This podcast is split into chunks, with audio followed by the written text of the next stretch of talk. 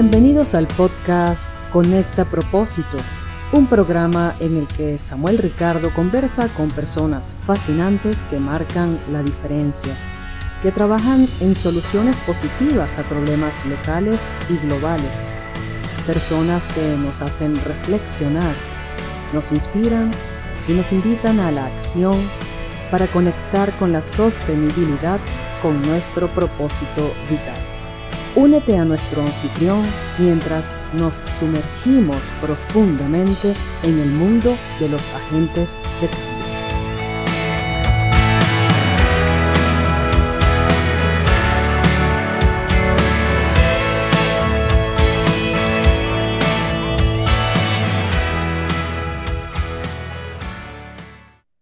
Hola, hola y bienvenidos a un nuevo episodio de Conecta Propósito. Gracias por estar allí de nuevo escuchando las historias de personas, de esos agentes de cambio que están detrás de proyectos que marcan la diferencia y que aportan valor para la generación de un mundo mejor y más sostenible. Seguimos adelante con esta segunda temporada y en este decimoquinto episodio tengo la fortuna de contar con la presencia de una persona que para mí está democratizando la educación en el mundo del café. Además, es el autor de un libro que se llama Al grano, Así que, como acostumbramos en este programa, dejemos que nuestro protagonista del día de hoy sea quien nos comparta generosamente esa historia y camino. Hoy nos conectamos con el propósito de Kim Osenblock, fundador de Estudio Café. Comenzamos. Hola Kim, muchas gracias por aceptar la invitación para participar en Conecta Propósito. Muchísimas gracias Samuel a ti, porque realmente es un placer de compartir uh, sí, su historia para que pueda inspirar también a otras personas. Y sí, estoy curioso por el programa de hoy. Muchas gracias. Muy bien, Kim. ¿Desde qué parte del mundo te estás conectando para hacer este podcast? Mira, yo estoy ubicado ahora cerca de Girona, España, un pueblo que se llama Bañolas, donde hay un lago muy tranquilo, muy agradable en verano para nadar incluso después de una sauna para meterte también en el agua en invierno. Pero sí, estoy aquí en un pueblo ahora viviendo desde, digamos, sí, 20 años. Hace 20 años viví en Barcelona, pero después de 20 años en Barcelona decidimos de ir a un pueblo. Buscar la calma, ¿no? Supongo que también tiene un clima súper agradable durante todo el año o por esta época del año hace más frío que en otras épocas. Hay más diferencia, justamente lo estaba mirando con mi hijo, le gusta mirar el, clima en, diferentes pueblos porque le encanta el frío. En Barcelona había siempre un poquito más de calor, pero sí, estamos ah, con estaciones muy marcadas y eso es muy agradable. Genial, genial. Qué bueno suena ese lugar para visitarlo algún día. Bueno, Kim, pues comencemos un poco y, y cuéntanos, Kim, ¿cómo describirías, cómo te autodescribirías quién es Kim Osenblock? Interesante. Yo cuando miro hace, creo que hace unos 20 años más o menos, cuando vine a, vivir en Barcelona, yo era un rebelde contra el mundo y salí de mi país en una aventura, buscando otras, otras eh, oportunidades, digamos. Quizás no tanto por cuestión económica, pero más bien por esta, estas ganas de, de, descubrir un poco el mundo, de, de, descubrir, eh, en este momento era el mundo hacia afuera, ¿sí? Como joven belga, estando en una ciudad como Barcelona, ya te puedes imaginar. Realmente era así, una búsqueda hacia, hacia fuera y ahora mismo veo que estoy en una búsqueda hacia adentro, después de 20 años. Entonces, ¿cómo me, me describo? Realmente siempre con estas ganas de crecer a nivel sí, eh, personal primero, y eh, a nivel también empresarial. Yo realmente a mí me encanta crear cosas, plasmarlos en la realidad, uh, compartirlos con otras personas. Sí, una persona bastante inquieta, pero con, con los con el corazón abierto a aprender muchas, muchas, muchas nuevas cosas cada día. Y aquí también van a salir muchas cosas nuevas. Gracias. Bueno, interesante. Esperemos que así salgan y que resulte enriquecedor para ti también. Kim, cuéntame una cosa. Vámonos, vámonos un poco a, tu pasado. Y cuéntame, ¿dónde pasaste tu niñez? Incluso antes de esos, me dices que llevas 20 años en España. Vámonos un poco más atrás, ¿dónde pasaste tu niñez y cómo fue esa niñez tuya? ¿Y en dónde fue? Sí, es curioso porque ahora dices que fue a buscar eh, un pueblo, la tranquilidad. Yo vengo de un pueblo, de esta tranquilidad, un pueblo en, uh, en Bélgica, uh, cerca de la frontera con Holanda, uh, en un pueblo de 20.000 habitantes. Y curiosamente, ¿no? la vida te hace dar la vuelta y ahora estoy otra vez en un pueblo de 20.000 habitantes. Y, pero sí, yo, yo nací en un, en, un, en un pueblo con una casa, con una familia muy agradable, con tres, bueno, dos hermanos, una hermana, entonces, bueno, tuvimos una vida movida, pero, pero de pueblo y con esta libertad que te, da, que te da un pueblo, que realmente, sí, es bonito estar en contacto continuamente con la naturaleza y tener esta seguridad también, ¿no? De, de dar vueltas por todos los lados, no pasa nada, y descubrir el mundo de una manera tranquila. De ahí yo vengo, de este pueblo, se llama Essen. Essen. ¿Vivías con tus padres, tus hermanos? ¿Y cómo fue esa parte académica tuya, eh, Kim? Porque ahora me cuentas que eres una persona inquieta, con ganas de crecer. ¿También lo eras cuando eras así inquieto y con esas mismas ganas cuando eras niño? Muy buena reflexión. Yo creo que sí. Una prueba de esto es que no, no aguanté dos años en el mismo colegio, entonces quería salir de un lado a otro para conocer muchas cosas diferentes en este momento.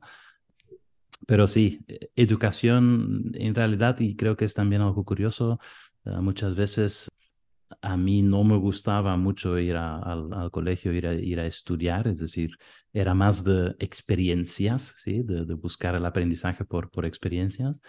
Y lo que ahora me doy cuenta, sí, yo ahora me dedico a la, a la docencia, ¿sí? o tenemos una escuela, y es muy, muy interesante, ¿no? Cuando, cuando ves que por un lado no querías nunca estar quieto en, un, en, una, en una clase y ahora tienes que conseguir que tus alumnos están, están aprendiendo y están felices y están, sobre todo, sí, creciendo, ¿no? A, a nivel de conocimientos. Pero yo en, en, conocimientos yo he hecho, por ejemplo, un estudio que se llama uh, electrónica, entonces nada que ver con lo que estamos haciendo ahora mismo. También he estudiado después, pero más bien no, no oficial, el tema de la um, somatopsicopedagogía, que luego también podemos profundizar un poquito. Y entre medio he hecho también algo de hostelería o gestión de hostelería, pero como he dicho, no he acabado muchas de esas cosas, entonces era muy auto autoaprendizaje, ¿no? De, de, coger un poquito allá, un poquito allá, un poquito allá y luego juntarlo todo para para darle sentido a, a, mi vida y a lo que, lo que estoy haciendo ahora. Kim, nos cuentas que eso que no te gustaba hacer, eh, ir al colegio y demás, pero ¿qué te gustaba hacer? ¿Qué me gustaba en ese momento hacer? En aquel momento, ¿qué te gustaba? Sí, quizás ya un poco, ya a la edad de los 16, 18, yo como era muy inquieto, a mí me gustaba simplemente salir con amigos, conocer a la gente, viajar. A partir del momento que me dejaron viajar, yo empecé a viajar. En mis primeros viajes ah, me di cuenta que quería estar de viaje casi siempre. Entonces, sí, a, mí me gustaba sí, esto. También organizar eventos, por ejemplo, yo me dedicaba cuando ya teníamos 16 años a organizar fiestas para los amigos. Entonces, sí, siempre ha estado un poco en mí el hecho de, de, querer, de, de, de crear un ambiente donde otras personas uh, se podían sentir uh, cómodos y podían conectar. Y, podían... y esta parte hasta hoy estamos haciendo, pero desde otra manera, desde otra perspectiva. Pero sí, a mí me gusta organizar uh, eventos, podríamos decirlo así. Desde aquel entonces. Mira, qué, mira qué interesante. Entonces, podríamos decir que desde aquel entonces ya se iba matizando un poco ese, ese propósito que desarrollas hoy en día, ¿es así? Creo que sí, sí, sí, sí. Ahora que lo, es que nunca lo, lo, lo, tenía pensado, pero ahora que lo comentas, creo que es una, seguramente mucho también tiene que ver con querer crear ambientes donde, donde la gente está feliz, para yo también sentirme feliz en este ambiente. Y sí, yo, a, a mí me, me, motiva ver a las personas con, con esa sonrisa cuando, están o, en un evento, en una fiesta, o cuando están aprendiendo algo, o cuando están ah, conectándose con otros profesionales. Entonces, sí, yo creo que va por ahí. De hecho, incluso yo organizaba caterings, ¿sí? De, ah, hacíamos ah, tapas vascos cuando tenía 18 años, porque tenía viajado una vez a, a, España, vi esta, esta manera de preparar tapas y lo llevé a Bélgica para organizar uh, sí, bodas, fiestas de empresas y con este concepto. Entonces sí, siempre en toda mi vida ha estado la hostelería también, ¿no? Es este, este ambiente de, querer, de, de, sí, de organizar algo bonito para, para, tu, para tus invitados. Y sí, este, es, este servicio, digamos, ¿sí? hacia otros siempre me, me ha animado muchísimo, sí. Y este sigue, este sigue. O sea que el espíritu emprendedor con sentido siempre ha estado ahí. Qué interesante. Mm. Interesante, Kim. Kim, cuéntanos un poco cómo fue ese camino tuyo de, de eh, formarte en lo que decidías formar y por qué decidías formarte en aquello que, que estudiabas. Bueno, ya como mm, el tema de la, de la, electrónica en su día realmente era sí, un poco por... Mm, no había una decisión muy propia, digamos. El tema de la gastronomía, sí, ese sí que me, realmente a mí me gustó mucho, entonces quería profundizar en esto. Hice el tema de, hostel, uh, sí, de gestión de hostelería, pero luego el tema de la somatopsicopedagogía realmente me, animó mucho porque veía que primero yo desarrollaba mucho mi, mi propio uh, percepción, mi, conocía cada vez mejor a, mí mismo y, y, también a la hora de estudiarlo y aplicarlo también con otras personas, ah, ves que puedes otra vez ayudar a otras personas ah, con esta, con esta tecnología, con esta metodología. Y sí, eso es lo que a mí me, me motiva más, ¿eh? es decir, coger estos aprendizajes crear una metodología y aplicarlo a un, a un, a un negocio o, o, a mi negocio ahora mismo. Ah, estoy aplicando todo lo que aprendí en, en, los últimos 20 años más o menos. Pero ya, ya dicho, yo no era realmente de estudiar, estudiar. Entonces es muy, es muy curioso. Es decir, a mí me gusta aprender cosas, pero hacerlo de manera ¿cómo se llama? Con diplomas o en una universidad o todo esto, no lo he hecho tanto, ¿sí? No lo he hecho, no, no es parte de mí, es más un, un aprendizaje de diferentes profesionales y juntarlo en, o, ver lo que puedes utilizar de cada uno en tu, en tu, en tu profesión, en tu carrera. ¿Eres autodidacta? Podríamos decirlo, sí. que aquello que te va interesando vas profundizando y te vas formando en ella. Así es. cuéntame, ¿en qué momento de, ese caminar eh, comenzaste a darte cuenta que, que, el camino era el camino del café? Justamente a raíz de trabajar en, en, la gastronomía en Barcelona, trabajaba en diferentes empresas como caterings, eh, restaurantes, eh, cantinas, cafeterías, y ahí sí que mm, reconecté con algo que en, mi, en mis años de estudio ya tomé las primeras, sí, las primeras tazas de café expreso en mi país y reconecté nuevamente con eso. En Barcelona era cuando visité ahí alguna, algún tostador que había, muy pocos, pero un tostador tenía varios diferentes tipos de café. Yo compraba esos cafés y lo llevaba al trabajo donde estaba de, de, sí, de, barista o de, o, de, en este momento no era barista, pero era, era más bien de camarero.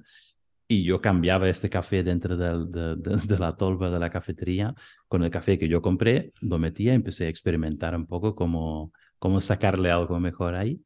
Ahí entraron algunos comerciales de unos tostadores y me vieron ahí haciendo esas locuras y dijeron, mira, tú tienes que contactar con ah, el Fórum de Café, era en este momento, para, para ver si te pueden ayudar con algo. Y a raíz de esto, puse en, o bueno, puse en contacto con profesionales del sector y tuve la oportunidad de trabajar en una de las empresas más grandes de, de café en, en, el mundo, digamos, una multinacional, por un tiempito y por seis años.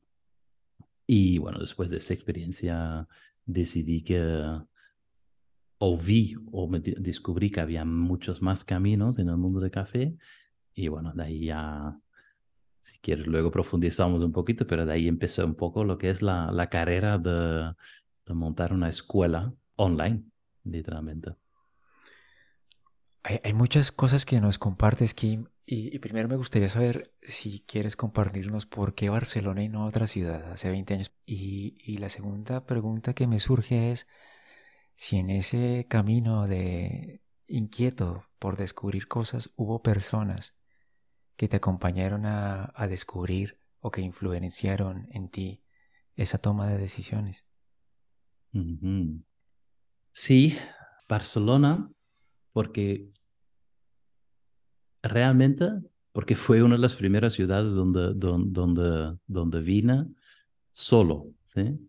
Bueno, solo. Con el, en, en, en, los colegios ahí en Bélgica lo que se hace es un, no sé, un viaje de fin de curso, quizá, no sé si aquí también se suele hacer. Y este viaje fue a, a Barcelona. Entonces llegué a esta ciudad y digo, wow, aquí yo podría vivir un, un tiempo. Por haberlo dicho el año después, uh, sí, bueno, tomé el avión y dije, mira, voy a vivir un año ahí, pero no, tampoco había mucho más opciones, digamos, de que, que yo no conocía mucho más cosas, pero Barcelona realmente creo que es una ciudad como tiene esta parte de, de, de, de playa, de, montaña, todos juntos. Es una ciudad con mucha, mucha gente de fuera también. Yo creo que me sentí por eso muy, muy, muy cómodo, sí. Y de ahí decidí de quedarme uh, un año primero. Luego volví a Bélgica a estudiar y luego en estos digamos, en estos años de estudio siempre estaba, no sé, ca casi cada dos meses volvía a Barcelona para, para visitar mis amigos y al final decidí, mira, bueno, conocí también a, a mi mujer en Barcelona, entonces decidimos, mira, ¿sabes qué? La mejor opción para vivir ahora mismo es, uh, es Barcelona. Y la segunda pregunta era...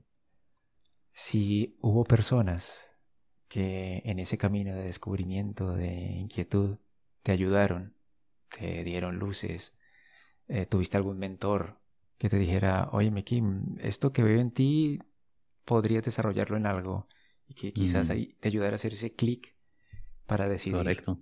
Sí.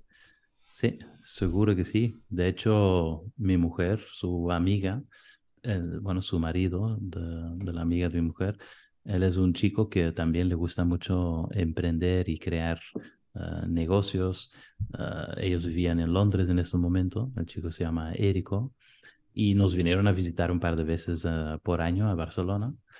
Y como yo estaba trabajando en esta empresa, digamos, más, más grande, en esta multinacional de café, y él veía que yo era muy apasionado por este mundo de café, pero también veía que yo quería salir de esta empresa y crear algo propio él fue realmente el que me dijo, ah, ¿sabes qué, Kim? Si tú realmente quieres hacer algo en el café, aunque yo no sabía el qué, pero algo en el café por tu propia cuenta, uh, yo te sugiero que haces esto y esto y esos pasos, ¿no? Como él era, ya uh, interesado y experto en marketing digital, me, me, dio algunas sugerencias, yo empecé a implementarlo, creé mi blog, por ejemplo, uh, baristakim.es, y ahí sí empezamos a publicar o empecé a publicar junto con Carolina, mi mujer, vídeos y, y, bueno, informaciones. Y ¿Eso fue en qué año, Kim? ¿En 2016? Ese fue el año 2000, no, 2011. 2011, ok. Uh -huh. 2010, 2011. Y a partir de ahí, cuando empezó a tener un poco de, de, de feedback, un poco las personas empezaron a hacernos preguntas, para, bueno, para, para saber más sobre café. Yo creé más contenidos y en un momento dado me di cuenta, ah, ¿sabes qué? Quizás esta parte de, de educar de manera digital por medio de los vídeos en, en, YouTube se puede hacer también lucrativo, es decir, se puede tener un cierto ingreso para seguir investigando y seguir creando este, estos contenidos uh, libremente. Y coincidió que también otra inspiración, pero quizás no es tanto una, una persona, pero más bien un hecho uh, o un, un, un, evento, que era una, una cata de café, un campeonato de cata de café, donde sí, de repente salió un, esta oportunidad de participar. Yo gané el campeonato de España en 2012 y de ahí tenía que representar como belga el campeonato del mundo. Y ahí quedé tercero y en ese momento sí me di cuenta, wow, aquí hay algo que, que me gusta mucho más que estar trabajando en esta, en esta empresa multinacional. Y ahí empezó, junto con la parte del blog y del contenido que ya estaba creando ah, online, con este impulso de, de, descubrir lo que es la cata de cafés ah, especiales. Ah, ahí sí, estas dos cosas me juntaron y me hicieron decidir de, de, montar el estudio de café online en el año 2012. Es decir, exactamente hace 10 años. Estamos en la celebración de 10 años. Mira qué bien, o sea, estamos de, enhorabuena. Muchas felicidades, Kim. Pero y antes de, entrar en tu proyecto y, para, para beneficio de nuestra audiencia, que muchos no conocen qué es esto de una cata de café, ¿por qué no nos ilustras un poco de qué es esto? ¿Qué, qué es una cata de café para aquellos que sí saben que el café existe, pero quizás no saben que el café también se cata. Cuéntanos un poco de esto, Kim. Sí. Quizás ahí es interesante poner primero en, conocimiento el hecho de que los cafés que probamos por, ah, bueno, que, podemos probar en, en, las cafeterías o en las tostaderías que, que hay ahora cada vez más, por suerte, ah, cafeterías que compran buenos cafés, todos esos cafés pueden tener diferentes sabores. Y esto creo que es interesante de de darnos cuenta de que es como el vino o como el aceite o como las cervezas o como los quesos. Tienes muchas veces el mismo ingrediente, ¿sí? que es el café en este caso, pero tienes diferentes posibilidades de sabores. Y son sabores que a mí personalmente me han sorprendido mucho porque hay a veces, ah, sí, 10 sabores diferentes que pueden encontrar en un café y, te, y te preguntas, ¿de dónde viene esto? ¿Cómo es posible? ¿sí? De que hayan tantos sabores. A mí me fascina cada día que tomo un café porque digo, wow, ¿cómo es posible de que este sabe tan, tanto a caramelo, con un poquito de fruta, con un poco de, un poco de acidez, con un sabor a chocolate largo en boca? Entonces, todo esto hace que, como hay diferentes sabores en el café, también hay diferentes calidades y también hay protocolos o maneras para definir las calidades de esos cafés. Y para definirlo de manera ¿sí? adecuada a nivel mundial, se organizan uh, catas o sistemas de cata um, y cafés que tienen un cierto, una cierta calificación se paga un poco más, cafés que tienen uh, quizás defectos se paga un poquito menos, pero esto todo está basado en lo que es la, la, la cata de café. ¿Y qué es exactamente? Es muy sencillo. El café es una infusión donde se junta el café molido y agua caliente, se infusiona durante un tiempo, hay un sistema de filtración para quitarle los pozos, ¿sí?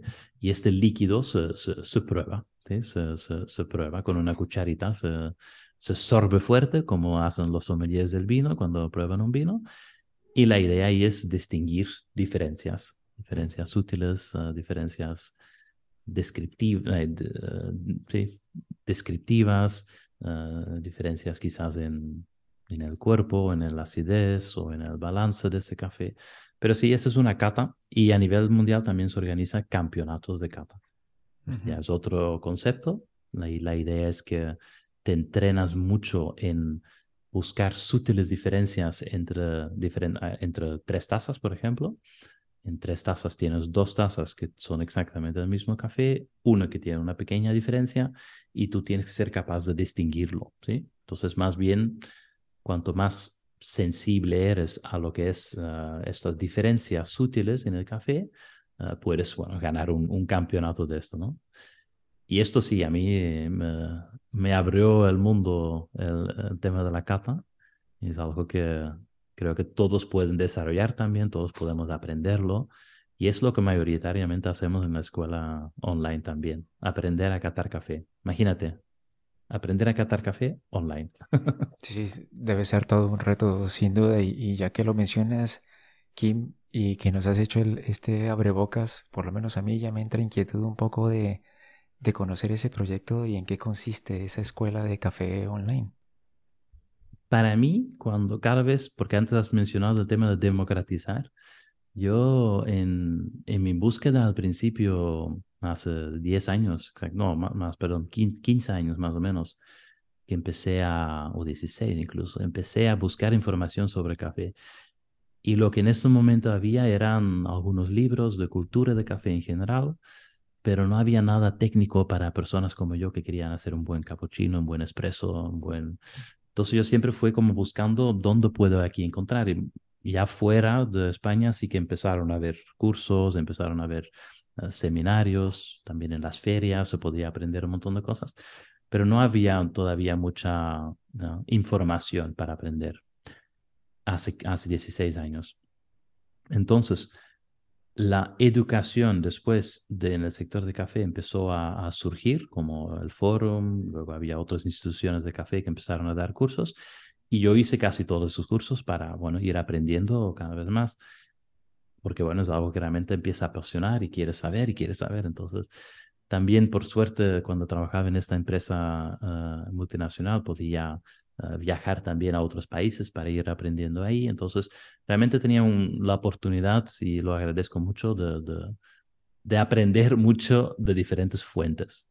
Pero en cada una de esas fuentes me di cuenta de que la manera de enseñar, y seguramente era una de las razones principales por la cual a mí tampoco me gustaba aprender cuando era más pequeñito, pero era lo, clásico de estar sentado en una aula, de ver un profesor eh, pasar un PowerPoint y luego al final de toda la clase quizás podíamos probar un poco de café o hacer algún expreso o algo, pero a mí me, resultaba poco, digamos, efectivo, eficiente esta manera de, de, educar.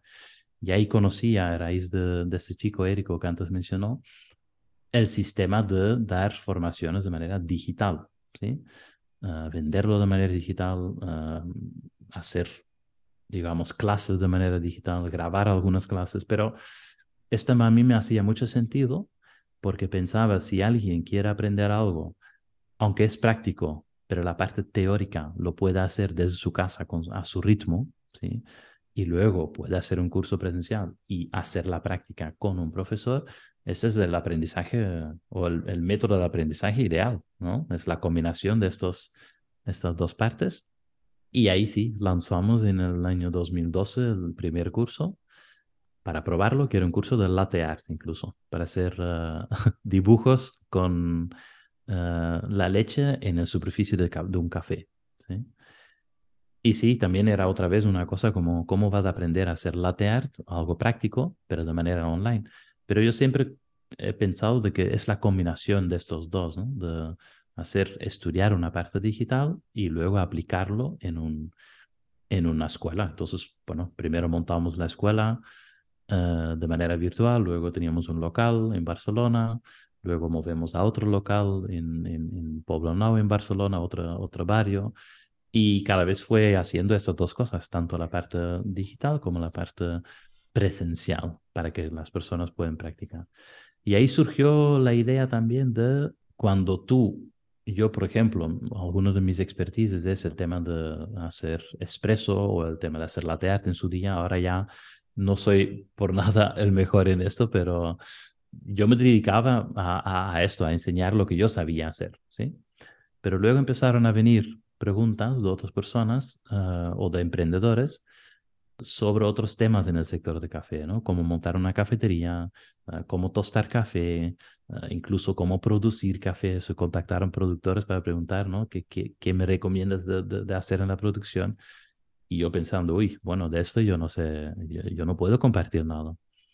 Entonces de ahí, eh, en un viaje justamente a Colombia, inspirado por nuestro amigo común ah, Ricardo Oteros, que realmente él me dijo, oye, Kim, tienes que ir a Colombia a conocer este proyecto que tenemos, pero a conocer el mundo del café ahí.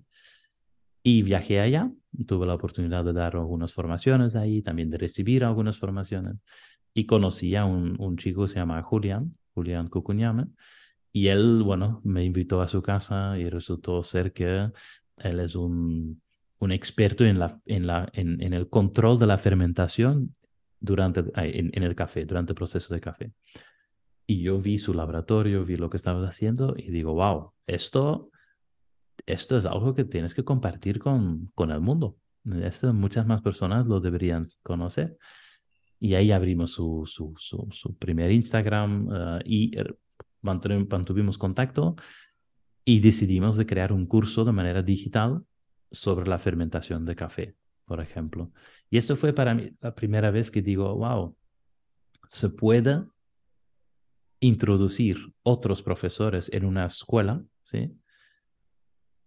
Y ayudar a otros tipos de personas, ¿sí? Y llegar a otras personas, a más personas. Y este fue el primer colaboración en ese sentido. Y hoy tenemos siete, ocho profesores en la escuela que colaboran con sus proyectos. Entonces, algo, bueno, de hecho tú también estás en, en uno de ellos, en el tema de la, del tueste de café con, con Matías. Entonces es algo que a mí me fascina porque primero pensaba que yo lo tenía que hacer todo y, y ahora me doy cuenta de que no, no, puedes colaborar con otras personas y puedes ampliar tu oferta, en mi caso en el mismo nicho de café, pero ampliarlo a, otros, a otras personas que necesitan aprender otras cosas. ¿eh? Este me, me, gusta mucho que ha evolucionado de esta manera. Y otra cosa que es interesante, Kim, y que me llama la atención es que perfectamente tú has, quizás habías podido seguir el camino del inglés o del francés, siendo otras lenguas, pero no, decidiste ir por, el, por la parte hispanohablante. Y a eso me refiero yo con la democratización de, de la formación en el mundo del café. Porque si bien es cierto, encuentras mucha formación de mucha calidad en inglés, en italiano y otras lenguas, en español, que hay una franca gran cantidad de, de personas hispanohablantes en el mundo, productores de café, que no pueden acceder a esta formación, sin embargo, tú has apostado por, por la lengua española y dar formación en este idioma. Cuéntame por qué mm. decidiste hacer esto y primero, ¿dónde y cómo aprendiste español y por qué decidiste dar formaciones en español? Sí, Sí, de verdad que yo, eh, como antes he dicho, ¿eh? yo llevo 22 años en España, entonces para mí la, la educación, tienes razón, lo podía haber hecho en inglés, pero yo creo que eh, justamente una gran parte de lo que es la parte productiva del café, que es la parte de la, sí, los, los, los, países productores, digamos, muchos de esas personas no, no hablan inglés de momento. Entonces, eh, para toda esta parte de la población, eh, quizás acceder a informaciones que están 100% en inglés es, es mucho más complejo, ¿sí? Y sí, a ver, podía haber sido más rentable hacerlo en inglés, seguro, pero porque hay, hay, más, eh, digamos, capacidad de compra, pero mm, es mucho más satisfactorio ahora porque trabajo con los productores directamente, trabajo con personas, he visto evolucionar el mundo de de café en, en países como México, Colombia, Panamá, Brasil, en mis viajes, evolucionarlo en los últimos 10 años, eh, no solamente la parte de la producción, pero también la parte de los baristas, de una maravilla, eh, es maravilloso, es decir, ha, ha, crecido tanto, tanto, tanto en los últimos 10 años. Y esto gracias a que haya más información, ¿sí? Para ellos también en otros idiomas. Entonces, cada vez hay más información, por suerte ahora, pero sí, nosotros quizás éramos ahí los, los pioneros en español, pero yo sabía que podía ayudar a personas que estaban en otro lado del mundo. Ya lo, ya lo vi eh, leyendo los comentarios de los primeros vídeos que hicimos en, en YouTube. Entonces ahí habían personas de todas las partes escribiendo y agradeciendo por compartir esto. Y esto es lo que a mí me, me, me mueve y me movía en este momento y ahora me mueve cada vez más porque sé que, está, que hay, hay un impacto real. Y este sí, es lo que más me, más me motiva hoy. Sí. De hecho, no sé si lo voy a hacer en otro idioma. ¿no? yo, yo creo que todavía hay mucho por explorar en castellano. ¿eh?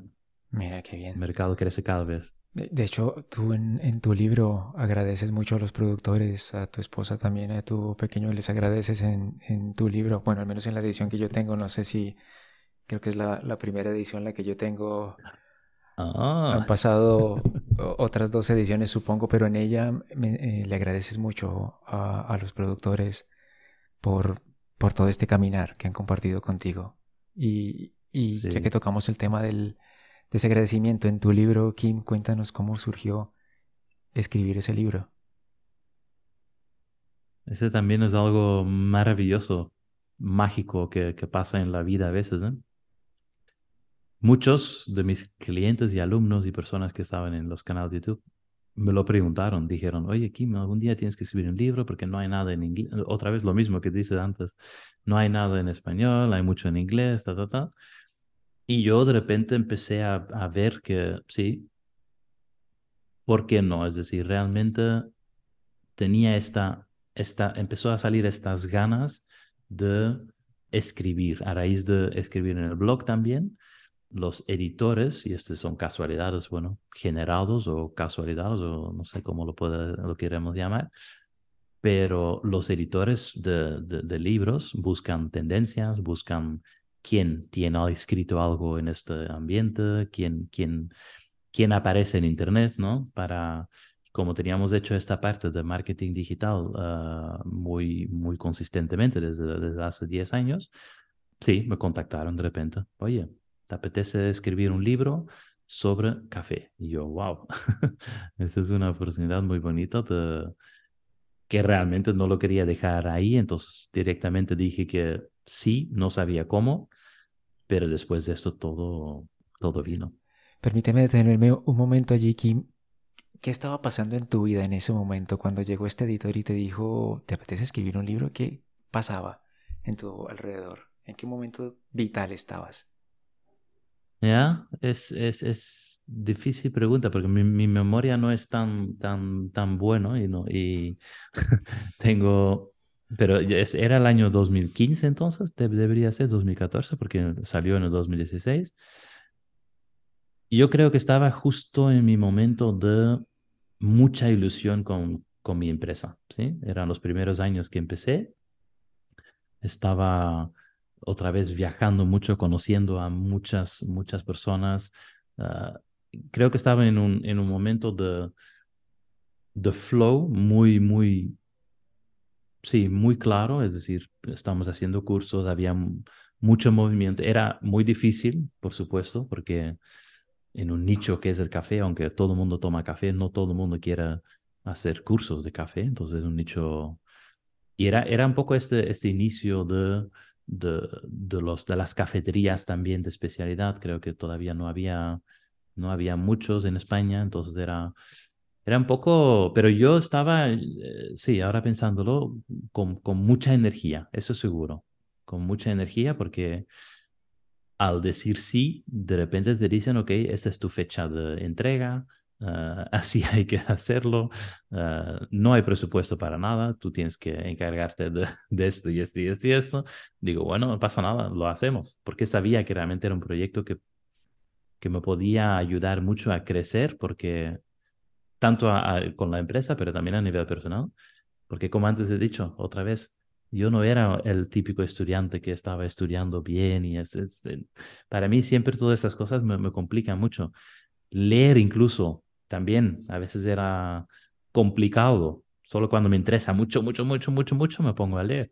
Pero si no, para mí era como un sacrificio. Entonces imagínate escribir un libro. Entonces ahí sí que tuve que trabajar bien en mí y, y, ponerme este reto y empezar y ser consistente. Y a mí me ayudó mucho a nivel, sí, de crecimiento personal y, y sí, eh, creo que es una oportunidad que te viene en la vida una vez y tienes que tomarlo. Y por eso tú la primera edición lo tienes ahí, ¿verdad? Porque incluso uh, Ricardo ha hecho el prólogo de este, de este libro. Es como, sí, una oportunidad única que, que si, lo, si lo tengo que hacer nuevamente, lo, lo hago con mucha, mucha, muchas ganas. Ya quizás desde otro ángulo, porque ya has visto un poco cómo funciona todo esto, pero sí, la primera versión ha estado bien, no ha sido la mejor versión, porque realmente después cuando lo ves dices, ah, está bien, pero se puede mejorar. Entonces pusimos lo que dices a mejorar y dos años después sacamos la segunda edición y un año después de esto la tercera y cada vez mejorábamos lo que era la, la parte de contenido, la parte de las fotos, del diseño, para que pueda llegar a, ¿sí? a más personas. Así que ya, ya estoy quedándome un poco detrás, quedándome con la primera edición. Tengo que ponerme al día consiguiendo la, esa tercera edición. Pero sin duda, para, para todos aquellos que, que están escuchando este podcast, creo que el libro de Kim al grano es, sin duda, por lo menos para mí lo es, un libro que abre el apetito. Abre el apetito para interesarse por este apasionante mundo del café y querer profundizar. Si bien es cierto, Kim lo que hace es dar muchas pinceladas, no se queda en la superficie, pero sí nos, nos da un abrebocas para que a partir de allí nosotros descubramos un poco más ese mundo del café y, ¿por qué no?, hacerlo a través de, del estudio de café de, de Kim. Hacemos una breve pausa y los invito a cerrar los ojos, respirar profundo y conectar con su propósito. En Conecta Propósito, un minuto de paz.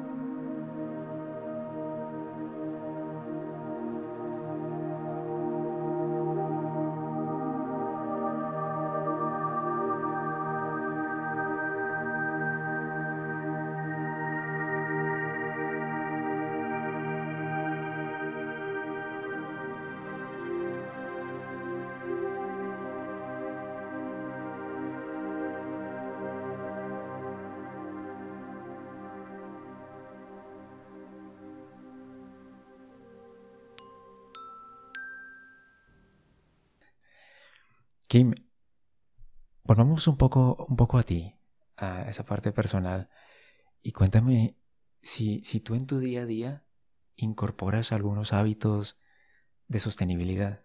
Y ahora que estás muy metido en este mundo del café, si en tu día a día, ¿qué cosas haces eh, para este mundo de la sostenibilidad?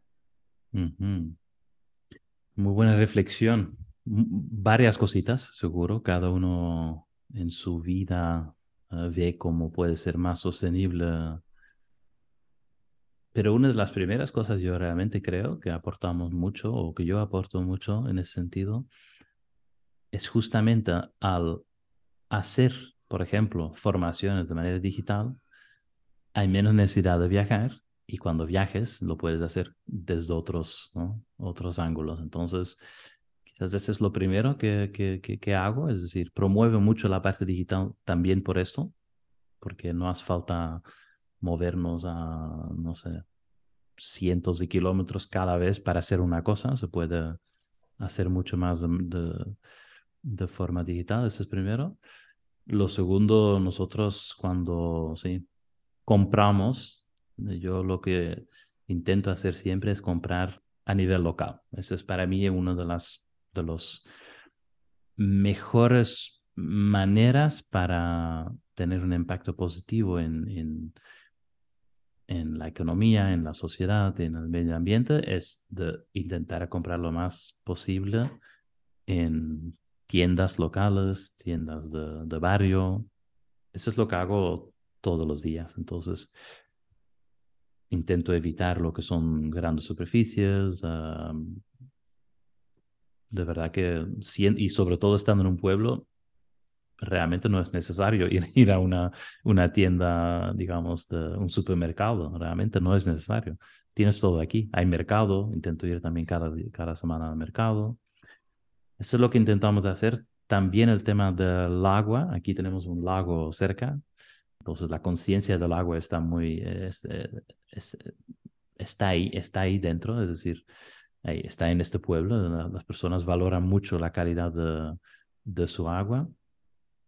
Y yo lo que intento hacer, pero sí, a veces es, eh, tiene, tiene su complejidad, pero es comprar agua, si es de botella, comprar los que podemos, bueno, de cristal que se puede eh, rellenar, cosas de ese también a mí me, gusta mucho. Aparte el sabor es mucho mejor, dar un agua que viene de una botella de cristal. Y, es, y bueno, en tema de café, por supuesto, em, lo que intentamos es, ¿no? primero comprar lo más local posible, pero bueno, en tema de café es bastante imposible de comprar café que está cultivado aquí. Pero sí, el tema de tostado, últimamente también se ve mucho los tostadores que empiezan a tener envases, por ejemplo, más sostenibles, entonces prefiero comprar a ellos, ver maneras para reutilizar lo que son envases o, cajas. Tenemos, por ejemplo, una suscripción de, para profesionales, para catadores o personas que quieren aprender a catar de manera profesional y a veces sí, utilizo cajas de otros envíos que me han llegado, lo, lo reutilizo para enviar. este tipo de cosas a mí cada vez me, me, viene más natural. No me da vergüenza reutilizar una caja que me han enviado y luego... Entonces, realmente sí, son estos pequeños detalles que yo intento hacer para tener un, impacto a nivel... Pero yo creo que todo empieza realmente en... Es un poco lo que antes decía, de cuando tú Tú puedes querer cambiar un mundo hacia afuera, pero si no lo haces desde un cambio propio interno, va a chocar. Entonces, yo, yo he ido cambiando un poquito mi percepción de no solamente querer cambiar todo lo que hay fuera, pero también, y al mismo tiempo, y de hecho con mucho más impacto, empezando con una buena, digamos, una, una ética a nivel personal, a nivel de la familia, trabajar mucho, mucho esta parte primero, para luego automáticamente tener una influencia hacia afuera. Y yo estaba muy atrapado, como antes, al principio he dicho que yo era rebelde, ¿no? Era rebelde contra el sistema también, es decir, muy, muy contra el sistema. Y lo que hoy veo es que está muy bien. Lo que pasa, si solamente te enfocas en esto y no cambias internamente, y esto es lo que yo estaba haciendo, no tiene ningún resultado. Es solamente desde un poco, desde la rabia que estás queriendo cambiar algo, pero no desde este amor que tú generas propio. Y desde ahí puedes tener mucha más influencia, ¿sí?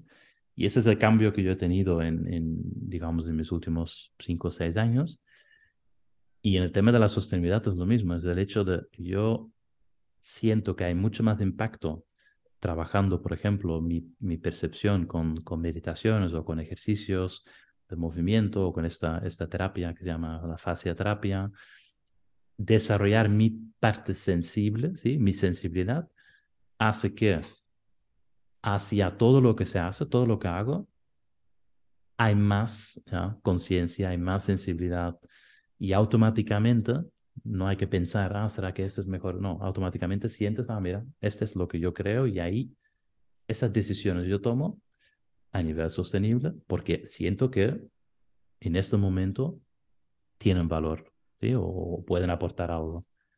Pero es, no sé si quizás me estoy leando un poquito, pero es la parte de empezar a ver mucho más trabajo interno para cambiar la parte interna y al mismo tiempo la parte de, parte de fuera. Pero no solamente proyectarlo hacia afuera y luego internamente no hacer ningún, ninguna cosa. Esto yo creo que no es sostenible. Entonces, hablando de sostenibilidad, es esto. Y ese poco concepto de la sensibilidad que yo, que estamos promoviendo también en el mundo, por medio del café, digamos. Justamente ahí quería llegar, Kimi, es que quizás ese camino interno tuyo te ha dado la oportunidad y, has llegado a tocar el tema de los cafés sensibles. Y en, tu estudio de café online lo promueves. Pero para aquellos que es la primera vez que lo escuchan, sería interesante que nos describieras un poco qué es esto de cafés sensibles. Mira, lo voy a describir desde un ángulo completamente quizás diferente o, inesperado, pero está relacionado con lo que acabo de mencionar, que es, voy a volver a lo que es el campeonato, por ejemplo, de, de, kata, que yo participé. Ahí en este campeonato de kata, yo quedé tercero en el mundo siendo un barista, es decir, no un profesional cazador. ¿sí? ¿Y esto por qué pasó? Eh, analizándolo un poco, pasó porque yo desarrollé mi percepción sensorial y sin darme cuenta al desarrollar mi percepción sensorial con ejercicios, con meditación, con ah, movimientos lentos y con esta terapia que se llama fasciaterapia o somatopsicopedagogía, me di cuenta de que estaba desarrollando mi sensibilidad a la hora de probar cafés. ¿sí? Es decir, las cosas se vuelven mucho más, o las cosas sutiles se puede percibir, o yo lo podía percibir mucho mejor.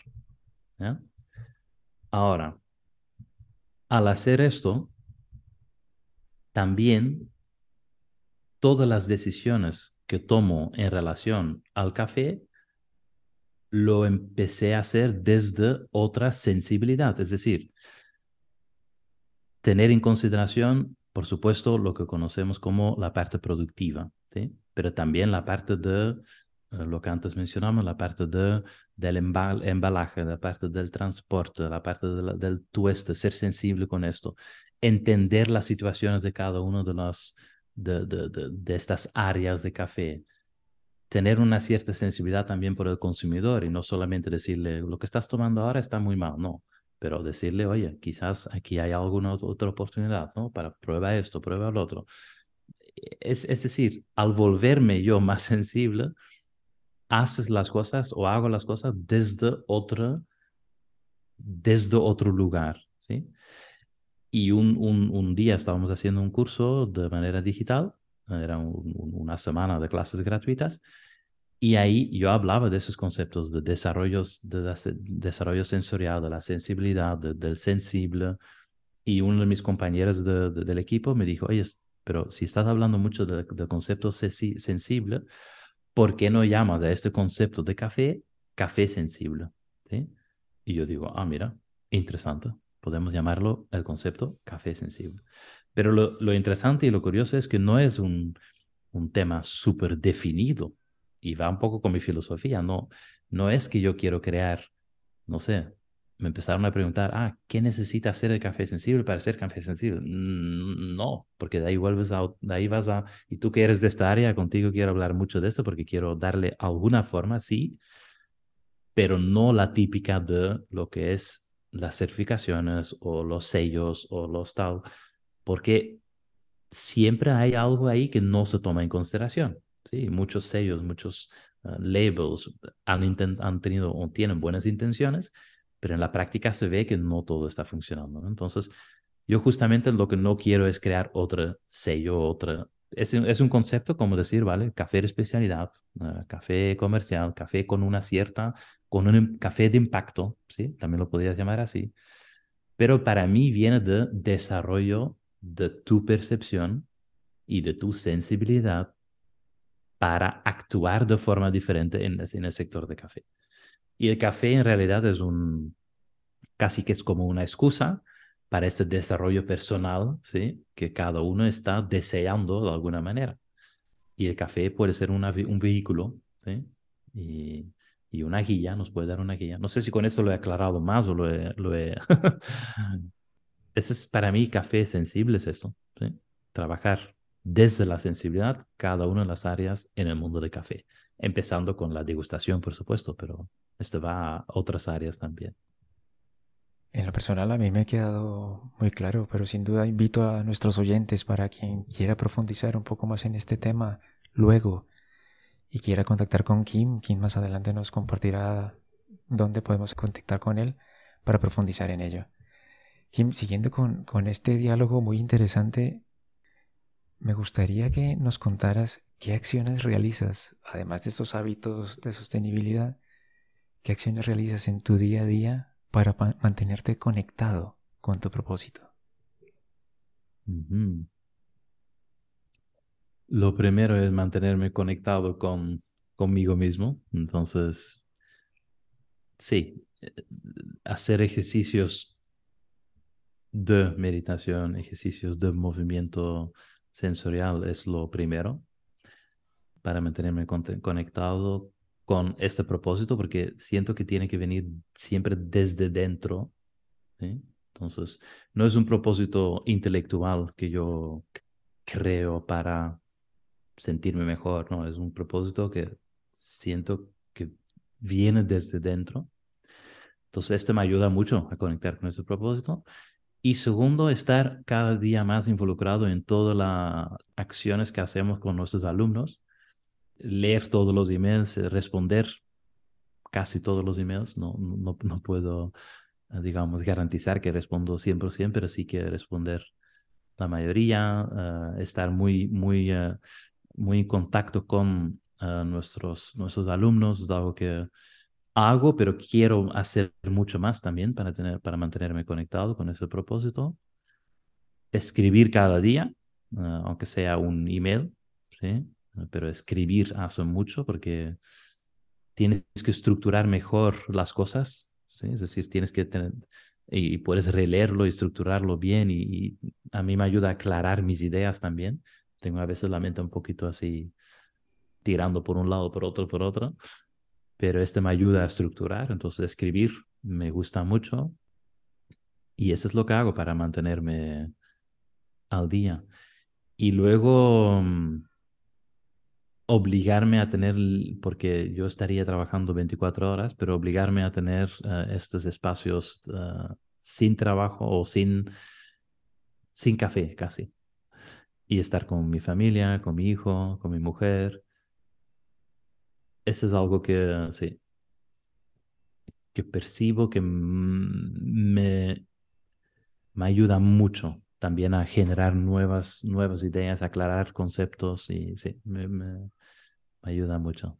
Es un poco lo que hago durante el día para mantenerme al día. Muy bien, Kim.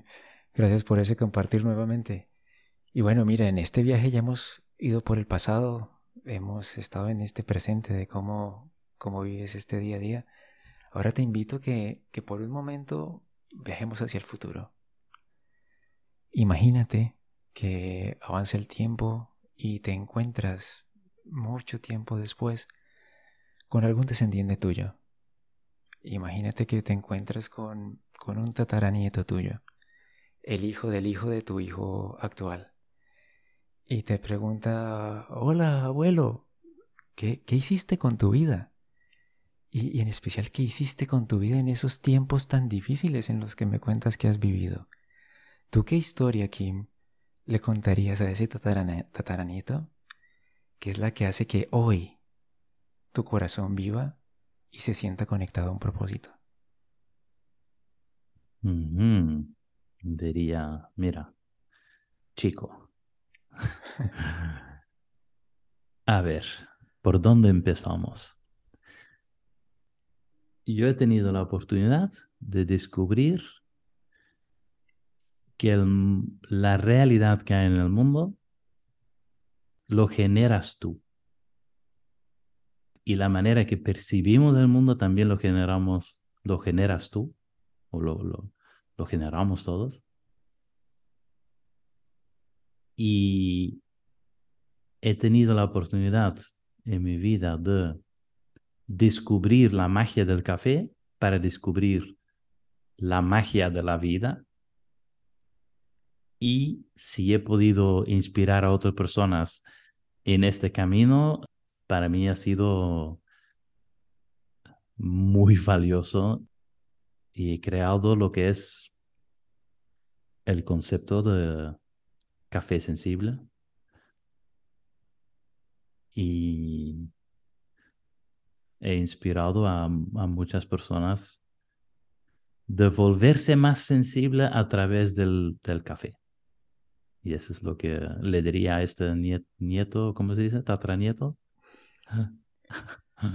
sí. Y con esto ya yo, eh, sí. estoy muy, muy, muy feliz y sobre todo porque,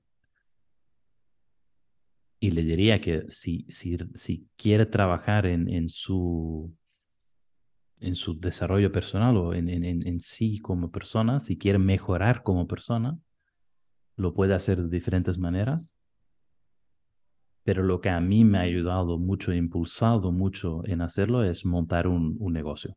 ¿sí? Un negocio con sentido, un negocio que me empuja a crecer. Y eso es lo que yo, yo le diría que si tiene esto en su corazón de que lo haga cuando es el tiempo, pero que lo haga y que no duda en hacer y montar su propio negocio porque le va a ayudar a crecer. Y ya está. Y es, es una vía, habrá más vías, pero es la que a mí me, sí, me, me ha funcionado, podríamos podría decir. Cuando ya no estoy, ¿eh? Eh, espero poder decir, esto me ha funcionado. Muy bien, ah. eso, eso se lo compartirías a, a tu tataranieto, Kim, y hoy en día a, a esas personas con las que compartes en el día a día, ¿qué consejos les darías a nuestros oyentes? O más que un consejo, ¿qué sugerencia les darías a, a nuestros oyentes para ser más conscientes con relación a lo que hacen? Sí, va todo en la misma línea. Trabaja tu percepción, porque esto hace que de verdad es mágico, porque no es solamente la percepción de algo que pruebas, como puede ser un café, un chocolate, lo que sea, pero lo bonito y la lo, lo mágico es que realmente tu percepción, sí, te puede sorprender. Es decir, quizás las cosas no son como en los paradigmas que conocemos nos lo comentan. Y este es algo muy eh, confrontante, creo que a muchos, pero al empezar a indagar en esta, en esta parte sensible que tenemos todos dentro de nosotros y esta fuerza, ¿sí? que nace de ahí, que, que está en todos los lados, que, pero que también está dentro de nosotros, que este brillo que podemos tener todos, y está quizás resumido eso, ¿no? De, estar abierto a percibir cosas nuevas, ¿sí? o ver paradigmas diferentes, realidades diferentes. Para mí era por medio del café, pero cada uno va a encontrar su cosa, pero si tú, sí, simplemente piensas en esta semillita y luego lo pruebas y empiezas a percibir cosas mágicas, dice, pero ¿cómo es posible eso? Es que es una semillita y que nos está dando tanta diversidad que aquí hay algo mágico, divino, digamos. Y esta es la búsqueda eterna, ¿no? La búsqueda de cada ser humano hacia esta parte divina que tenemos, mm, que a mí me, me funciona por medio del café. Y yo diría a todos que por favor exploran esta parte del café alguna vez en la vida porque te puede sorprender. Y muchos empiezan, y bueno, como tú, ¿no? Tú eres de Colombia y empiezas a redescubrir el café cuando estás en, en otra fase de la vida. Y es, sí, para todos puede tener este, esta, esta fuerza de, de, transformacional, esta fuerza de cambio, de... Es esto. Genial, Kim. Gracias por esas, por esas palabras. Y, te voy a pedir otro, otro, que nos hagas otro regalo, Kim. ¿Qué libro nos sugieres o qué documental nos sugerirías en esta línea o en la línea que tú consideres para nuestros oyentes? Sí, quizás hay un libro muy bueno que yo sugeriría. Sí, se llama Casualizar. No sé si te suena. ¿Tienes el autor, Kim? Se llama José Luis Parisé, el autor. Este es de verdad un, antes y un después de mi, en mi vida, el descubrimiento de esta casualizar. Bueno, este y por supuesto tu libro al grano, ¿no? Que evidentemente no sube. Y después, si quieres saber un poco de café, sí, tú tienes mi libro al grano. Genial, Kim. O cualquier otro que, que, que está que estamos plantando semillas también. Muy bien, Kim. Ah, publicar otro libro. Sí, sí, sí. ¿Dónde y cómo pueden las personas contactar contigo? La manera más fácil es poner en, en internet o estudio de café online, por ejemplo, o Kim Awesome Blog directamente, o un blog que tenemos nosotros que se llama baristakim.es. Y ahí también está todos mis contactos. Encantado de tomar un café virtual con todos ustedes, o presencial, ¿por qué no? Estás bienvenido también, Samuel, aquí a, a Bañolas cuando quieres. Muchas gracias, Kim. Bueno, y en tus redes sociales también, ¿no? Estás en Instagram, estás en Twitter, estás en YouTube, en LinkedIn, estás también. Supongo que eh, digitando tu nombre, ahí te encontramos fácilmente. Sin embargo, en las notas del programa yo pondré todas tus redes sociales también para que la gente que sea curiosa y quiera contactar contigo directamente tenga, tenga la oportunidad de hacerlo. Pues Kim, créeme que realmente ha sido un placer tenerte en este programa. Ha sido una experiencia muy enriquecedora. Quiero agradecer tu generosidad por compartir tu historia personal, por dejarnos conocer a ese ser humano que está detrás de Estudio de Café. Una historia muy interesante que en lo personal me deja muchas reflexiones y creo que también ha sido una historia muy inspiradora. Te deseo lo mejor para ti, Kim, para Estudio de Café y que muchos más puedan acceder a, tus formaciones, Kim. Muchas gracias, Samuel, por esta, este gran espacio que estás creando también, dándole, compartiendo historias de, otras personas y se, se, percibe que es todo desde la sensibilidad. Entonces a mí me conecta mucho y por eso nos hemos reencontrado después de esos siete, ocho años, creo que ya nos, nos conocimos por primera vez. Entonces encantado. Gracias, de verdad. Y, a ti, que nos has acompañado hasta el final de este programa, nuevamente gracias. Espero que hayas disfrutado tanto como yo de este programa.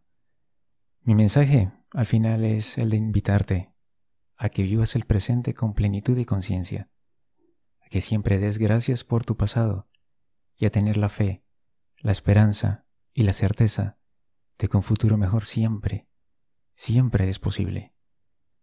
Te espero en un siguiente episodio de Conecta a Propósito y hasta la próxima. Llegamos al final del programa y es el momento para que ahora conectes tú, compartas y crees valor.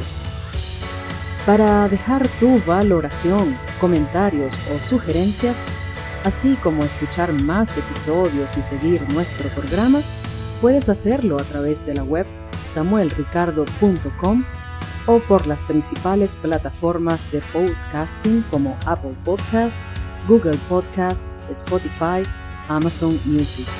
También puedes dejar tus comentarios en las redes sociales del programa a través de LinkedIn, Instagram o Telegram y conectar con nuestro anfitrión Samuel Ricardo a través de su LinkedIn y Twitter. Gracias por escucharnos y nos encontramos en una nueva conversación de Conecta Propósito.